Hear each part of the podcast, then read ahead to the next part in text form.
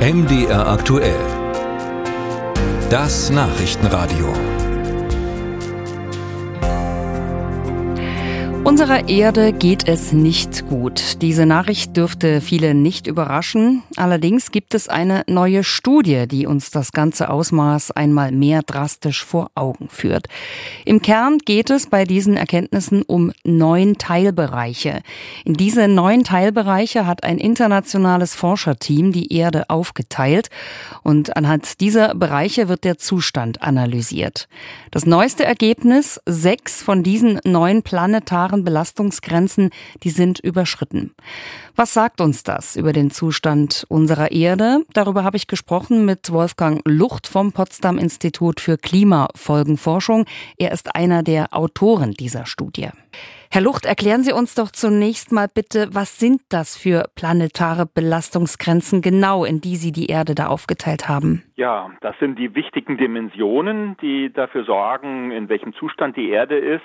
Und deswegen haben wir sowas gemacht wie so einen planetaren Gesundheitscheck, wo wir also die verschiedenen wichtigen Komponenten, also Herz, Niere, Lunge, äh, abgeprüft haben, wie es damit steht, ob es Warnzeichen gibt, ähm, dass es in eine falsche Richtung damit geht.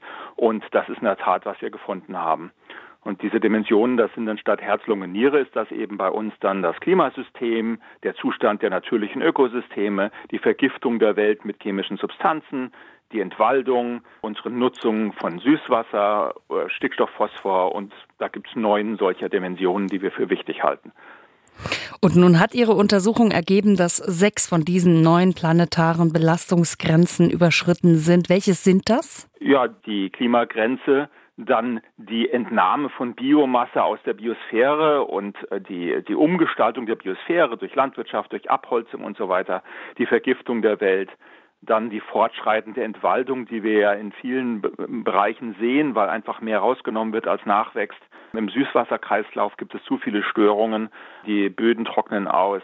Dann ist es so, dass der Stickstoff und Phosphor, den wir über die Landwirtschaft in die Umwelt bringen, große Folgen hat, und zwar Folgen, die den Zustand der gesamten Erde betreffen. Und das sind die Grenzen sechs dieser neun, die überschritten sind. Bisschen besser sieht's aus nur bei der Versauerung des Ozeans. Da sind wir allerdings ganz dicht an der Grenze drin. Der Ozean wird immer saurer durch das CO2 in der Luft und das schädigt die Organismen im Meer. Und dann bei den Aerosolen sind wir regional weit über den Grenzen. Luftverschmutzung, also das sind die Luftschwebstoffe. Aber global gesehen sind wir gerade noch so im grünen Bereich. Und ähm, den Ozonabbau, den haben wir ja geschafft zu stoppen. Stichwort Ozonloch kann man sich vielleicht erinnern. Da wurde ja auf die Wissenschaft gehört, es wurde gehandelt, es wurden Alternativen entwickelt, es wurden politische Maßnahmen beschlossen und die haben tatsächlich dazu geführt, dass diese planetare Grenze nicht überschritten wurde. Schauen wir uns das im Detail nochmal an. Also wenn Sie das mal zusammenfassen, was Sie gerade so beschrieben haben, was bedeutet das jetzt konkret für den Zustand unserer Erde? Sind diese Veränderungen unumkehrbar oder können wir da noch irgendwas machen, dass es der Erde bald wieder besser geht? Ja, zum einen sind die meisten davon nicht unumkehrbar, manche sind schwer oder nur sehr, sehr langfristig umkehrbar und deswegen geht es darum, dass wir die weitere Verschlimmerung zunächst mal verhindern. Das ist ganz, ganz wichtig.